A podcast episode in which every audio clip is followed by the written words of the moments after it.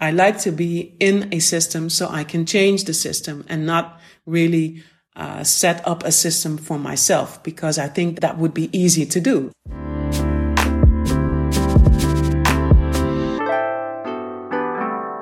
Hallo und herzlich willkommen zu einer neuen Folge von Revision, der Podcast. Die meisten wissen es, Revision ist unsere Workshop-Reihe für die geförderten Projekte im Rahmen des Sonderprogramms Neustart Kultur. Heute hat die Episode 4 stattgefunden mit dem Thema Systems. Und ich freue mich sehr, dass unsere Gastrednerin sich nochmal mit mir zusammensetzt, um einen Podcast aufzunehmen. Also, stay tuned und viel Spaß.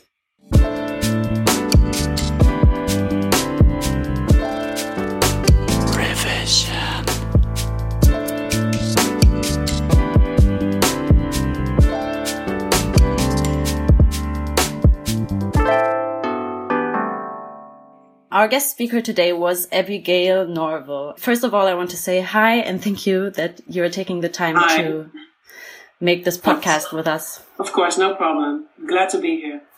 I will introduce you shortly.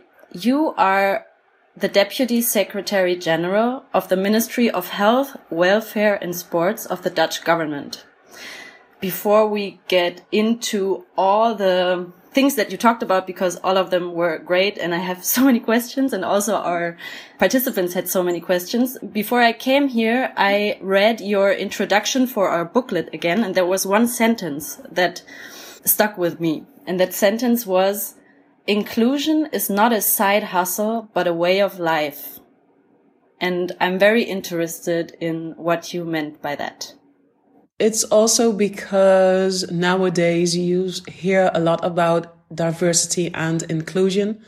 Diversity is kind of easy to come by with. I mean, put different people together or a different background and you have diversity, but inclusion is something else. Inclusion is to be really able to not only able to be yourself, but also to express yourself and to be who you are. And I mean, if you have like crazy thoughts about killing people or something like that, you know, there is a limit on how much you can be yourself. We have certain values that we hold high. But you know, diversity can be your side hustle. Put some, some people together, make a picture and you have diversity. But inclusion, it is not a side hustle. It will uh, get difficult. It will get problematic. It will get emotional. And I think you have to really be aware of that before you decide to put yourself on for inclusion and, uh, and diversity. Wow, it already had so much in it that um, suits to everything else because you said something about being yourself and that being part of the whole issue of inclusion. And we usually ask our speakers to describe themselves in three words. And you decided courage, authenticity, and active. And then later on, you also said being authentic is about being yourself, no matter in which context that you're moving. So what are your thoughts on that? Could you elaborate a little bit more uh, on your choice of words to describe yourself? Authentic really comes from a from a conviction that I have that it is way more interesting to be yourself than a different person because there are already so many others. There's only one you. There are so many others. My experience is that it pays off when you really invest in a person and get to know a person. If someone applies with me for a job, of course, I look at the resume because I want to know if somebody is equipped to do the job. But on a resume, you can never see what is that person like? What values does he or she hold there? What is really important for that person? Does that person have a drive in life? Why he or she uh, is making a change or, or maybe is living? That I find way more interesting than your resume where it says what you have done in working life because that was a job. But you bring a person to the job with you. Who is that person? So I want to see what the authentic self is of the person that I hire. And I think it is also important that people get to know my authentic self so that they know, I mean, my staff knows what my trigger points are and what not. My staff knows that if you want to have a conversation with me about something difficult, send me an app. They know because uh, uh, I've talked to them about it. I mean, and send me an app like, Hey, Abigail, there's something I want to discuss with you. Do you have time? And I make time. You don't have to wait in line to be the next one on my schedule. So people know that of me because we've had that authenticity talk. Like, who are you? What drives you? What is important to you? If you look at courage, for me, courage is important because courage is what made people stand up for something, start a revolution, make a change. It's all about courage or go into the resistance uh, in the war or whatever, you know, it's all about courage and believing in something and then take courage on that. And I've always stood up uh, in work situations that I always spoke my mind in work situations and always with the highest respect. I mean, you, you can, you can say a lot of things without, without dissing a person or without placing somebody outside of your circle. Uh, you can have a normal conversation about things you like and the things you don't like. And the third thing was, I think, authenticity, courage. And active or action. Well, I work as a civil servant and I've been working as a civil servant for most of my working career. Uh, and of course, I know the biases around civil servants that we only have a nine to five job and that we are good in making policy, but have no clue on how to activate them and what the outcome is from the policy that we thought of. And I think it is important to be active, to not only write things on paper and then to think, oh, I'm done with my job, but write it down on paper and see what actually happens when you put it into practice. And I always ask in meetings that I have, and of course I, I have lots of meetings during the day. And the question that I ask most is, okay, and what now? What, what are we going to do now? Because you know, you need to be careful in meetings that people go away and, okay, well, we had a nice meeting. The energy was good. Okay. But what are we going to do now? What is different now than before we had this meeting? And what will the next meeting be like? So I am an action minded person, uh, home and at the job. I find it so fascinating on how your words that you choose obviously these are words that you are living by authenticity, courage and action. And I find it so fascinating. And I think also our participants thought or felt that way because going back to what you do, you're very high up the food chain somehow in the, in the politics and in the administrative sense of uh, working for the Dutch government. And before that, you worked for the city of Rotterdam and by being the way you are, you uh, managed to change the recruitment system of the city of Rotterdam. I think it's so fascinating because here, at least for me, as a German woman with a multicultural background as well, we don't see a lot of that. People in a very high and professional area showing something personal about themselves. And what I found so great was that when you introduced yourself to the group, you started by a personal story. So why did you do that? Yes. Why do I start with a personal story? Um, well, it goes back to actually the other question that you asked me you know, my resume, I mean, it's nice and you can read things that I've done, but it doesn't necessarily say something about my personality, who I am. Because on your resume, uh, you cannot write down how you did it. You can only write down that you did it. Why? Why do I do that? I want to connect to people. And I have noticed that to make a connection to people, people need to see you as a person uh, and not as that high end up civil servant who has a top management job. And it's also something that I think I was grown up with. You are not uh, better than anyone else, but you are no less than anyone else either.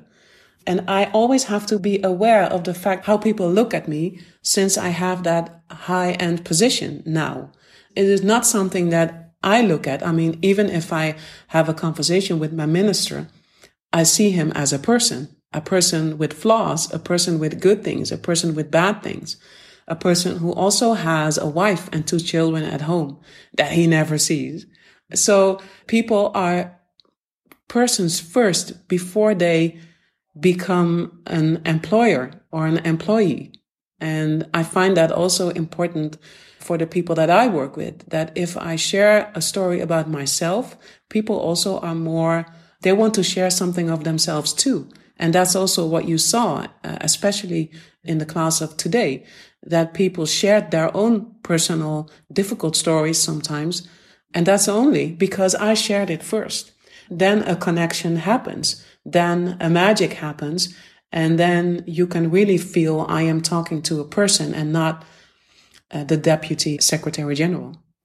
Actually, it's so amazing to me because on a personal note, which also has something to do with my professional life, I want to be courageous right now because this week it struck me because you were the first person and then I saw another person at a panel talk somewhere else and people who are fairly high up, some chains of some settings. And they both, you and her, opened their story by sharing something personal. And thinking about that and feeling that it resonated so strongly with me, I realized that when I grew up, I never saw anyone in any important position that looked like me or different to all the others. And I was blind for that. I just somehow assumed that means these kind of important jobs are not for people like me. Not even being sad or something about it. But now I'm, I'm thinking, wow. And I'm, I'm not in my early twenties. I'm in my early thirties and this is my first job at an important institution somehow. And I'm thinking, did you see anyone looking like you in, in some sort of important position or how did you get to where you are now? I did not have an example because, of course, they weren't there. And even as we speak now, I thought I was exaggerating, but I wasn't. I always say that I am the only person of color on this high position because we have this like top management group in Holland and it's all managers like me or at least with the same skills and they can have high positions and we are online with, with like a, a picture of, of your face. We are all there. So I scrolled through it and I saw, I mean, you can't look into somebody's heart and, you know, where somebody's from. But if you just look at the uh, skin color, there's only one other woman um, who has the same job as I have in a different department, different ministry, and she's she has Indonesian background. She's only there also for, I think, a year. She came after me. So when I started, I was the only person of color at this top management group. So it is still necessary that we move forward and move higher up. No, so for me, I did not have an example but to be honest, I think I am a bit too authentic to have a role model. I do not look at other people to achieve my own goals or to do what I'm doing. People also think of me that I plan my career very good, very well, you know, that I always know what's going to come next, but that is not the case. I do not plan my career. Of course, I sometimes move into the right direction, that I think, oh, you know, I find that interesting. For instance, I, I'll probably become a front woman of, of a board. I don't know what's that called in German, but you have like these big companies or big television, like ZDF, uh, and they also have like board members who look at how they do things. So they are not on the board themselves, but they are on a different board where they look if they if the, the budget is good and if they're gonna if they do well with with human resources and now i'm in this race of becoming a front woman of a board on a dutch new uh, television zender mm-hmm. genau um, and why am I doing that? Because I've always had like this small notion of maybe television is also nice for me. So I think when you say it out loud and you you you you take an opportunity then things will come for instance this opportunity came to me because i tuned into a clubhouse session i don't know if you know clubhouse the new app where you can tune into audio um, audio conversations and i raised my hand that i wanted to say something and that's how the connection came and so they asked me to uh, become a front woman of their board so i'm moving always into directions that are interesting for me, but not always with a clear mind of where that's going to lead to.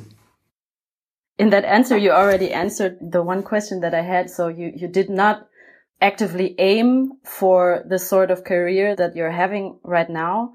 And I remember that in one of your talks, you said something about you always start by a vision or a goal and whatever happens in between will lead you to whatever helps you to reach that goal. So what was that goal for you? To have this job, you mean, eh? To have this job, the goal, the goal to get this job? Well, I don't know what it meant for you when you said that, but now, um, like taking the things out that I hear from the thing that you are saying is that the things that drove you or are driving you through your life are certain values or certain visions that you have for a life for yourself or for other people, your family. And that somehow led you to be where you are now. Yeah, but that's also because um, I don't really like groups, as I said in the talk before, because the group dynamics can be stressful or can be pressing or can be something of peer pressure. And it's also a kind of stubbornness with me that I don't like to have lots of people telling me what to do. So I think that that was also a motivation and a value of mine that I don't want to be bossed around. If that's the case, then I, I should get as high up as possible so I can be my own boss or maybe start my own advice thing or something like that. But I'm not really a person for that. I like to be in a system so I can change the system and not really uh, set up a system for myself because I think that's that would be easy to do. If you have your own business, then you can, you know, really do the things that that you want uh, in a way that you want. And I think to come back to your question, it had to grow on me what my purpose is. I mean, it's not that I was 19, ready to go to a different city to get my study.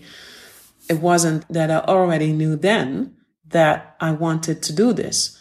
As I look back on my career, I've always been interested in subject that uh, discrimination and racism. For instance, I can remember the, the Oprah Winfrey shows that I saw when I was a little girl that, and discrimination and racism were items that Oprah Winfrey addressed to. Was she my role model? I never really thought of her as my role model, not like that, but I can remember that I was interested in the subjects that she addressed or that I looked on the internet for the Jane Elliott's experiment, the blue eyed, brown eyed um, experiment. If you don't know it, please Google it. It's really interesting how that works. Uh, and I know that, I know of that experiment from the Oprah Winfrey show. I've seen in my career that I also was invited by universities and other schools to talk about discrimination and racism. But it took me a while to really see that, okay, I'm having a position now where I can really make a difference for people. I can make a way for people. It is something that grew on me. And also it is something that other people showed me. Other people showed me, for instance, like you do as well, showed me that I am a role model for them and what it means for them. Now I know I also do. So now I know I'm a role model. I uh, give speeches. I meet young people. I go out there, but it is something that is given. Um, so I hold it dear to me. And that suits so good to the impulse talks that you gave because um, the first talk was about gaming the system and somehow you showed us that you did by changing the system from within. Uh, that's something that you also said earlier. And then also managing expectations was the second impulse talk. Going back to the topic of changing the system of within or from within, So now you're in this position changing the system from within. You work in administratives and in politics. We as the funder of this program are also somehow in the administrative side of the culture politics, if you will. And our fundees are freelancers mostly and um, people in the free scene, artists who do community arts projects. And um, I always see that the distinction between uh, personal stories or professional stories are not it's not so important if you work in arts. It's much more easy to explore your personal issues in arts and by that also change society or touch people around you. And I find it so fascinating that you are telling these stories to us from the other perspective. So what is the difference for you? Um, or is there even a difference? I don't know. What are your thoughts on that? Changing from within the system or from, if you say so, outside the official or public system? Well, to make one thing clear, I think we all need more art and more culture in our lives. That as a, as a one. Um, I find it interesting and nice that, that you make the connection with art and that people who do arts put themselves out there and often it's only themselves they have to put the art there. I don't think it is a coincidence that the friends that I hold dear to me are often artists, uh, musicians, people in, in, in the artsy direction. My own partner is also an artist and makes art and video art, that kind of stuff. So and I don't think it's a coincidence because I need those people in my life. I need that inspiration in my life. I think we all need inspiration in our lives and that uh, we also as leaders have an important responsibility in inspiring other people because leadership it is not something that you can take. Leadership is something that is given to you. I mean, if my whole crew tomorrow we'll say, well, Abigail, you're a, a deputy secretary general, but we don't follow you anymore. Then I can have that position behind my name, but it is of no value. It is of no use. So leadership is being given. And I think that is a healthy way of looking at leadership. You are a leader by the grace of other people. Uh, they decide if they see you as a leader. And for me, it has always been important to get inspiration from people because of their story, because they did something that was, wow, how did he or she do that? Or he or she had difficulties in life, which he or she overcame, uh, which is inspiring. So I think, and I know that for the Dutch ministry, we have a specific department that is managing all the uh, top management. And inspiration is something that is also in the in the competences of top managers nowadays.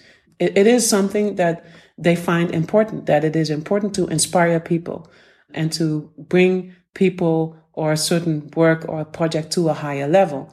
So I don't think actually that it is really different from the cultural sector into the civil servant sector. In cultural settings, you can be more disruptive and maybe you need to be disruptive. If you do that in a work environment, people will look at you as if you're crazy. So you need to find a, a way of doing it in the workspace. For instance, I had a difficult conversation about inclusion and diversity a few weeks back, and I started it with a music piece because that music was inspiring to me and was also a different side of diversity and inclusion.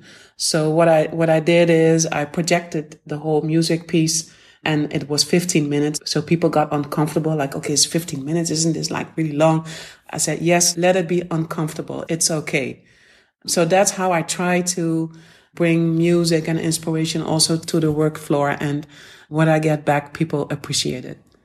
I loved that you said so much about inspiration because I believe that at least all the participants that got to meet you and also talking for myself, we all got very inspired by the things that you said. And I think there are so many more questions that I could ask now, but I think it's a perfect note that we all try to follow people that inspire us and find our ways through that.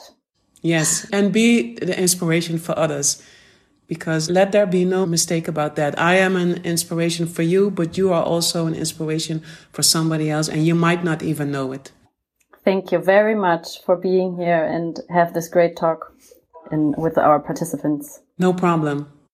Das war's von uns, unser Podcast von Re:Vision, Episode 4 in der Staffel 4.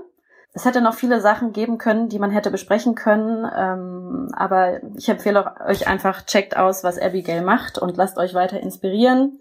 Nächste Woche, die letzte Episode von Season 4, kommt Vana Udobang wieder. Sie ist ja so ein bisschen unser Stein der Weisen schon fast bei Revision in jeder Season dabei. Ich würde sagen, danke fürs Zuhören, für den Fonds Soziokultur. Heute Christine Joan Meyer im Revision Podcast ein Programm gefördert durch die Beauftragte der Bundesregierung für Kultur und Medien. Auf bald!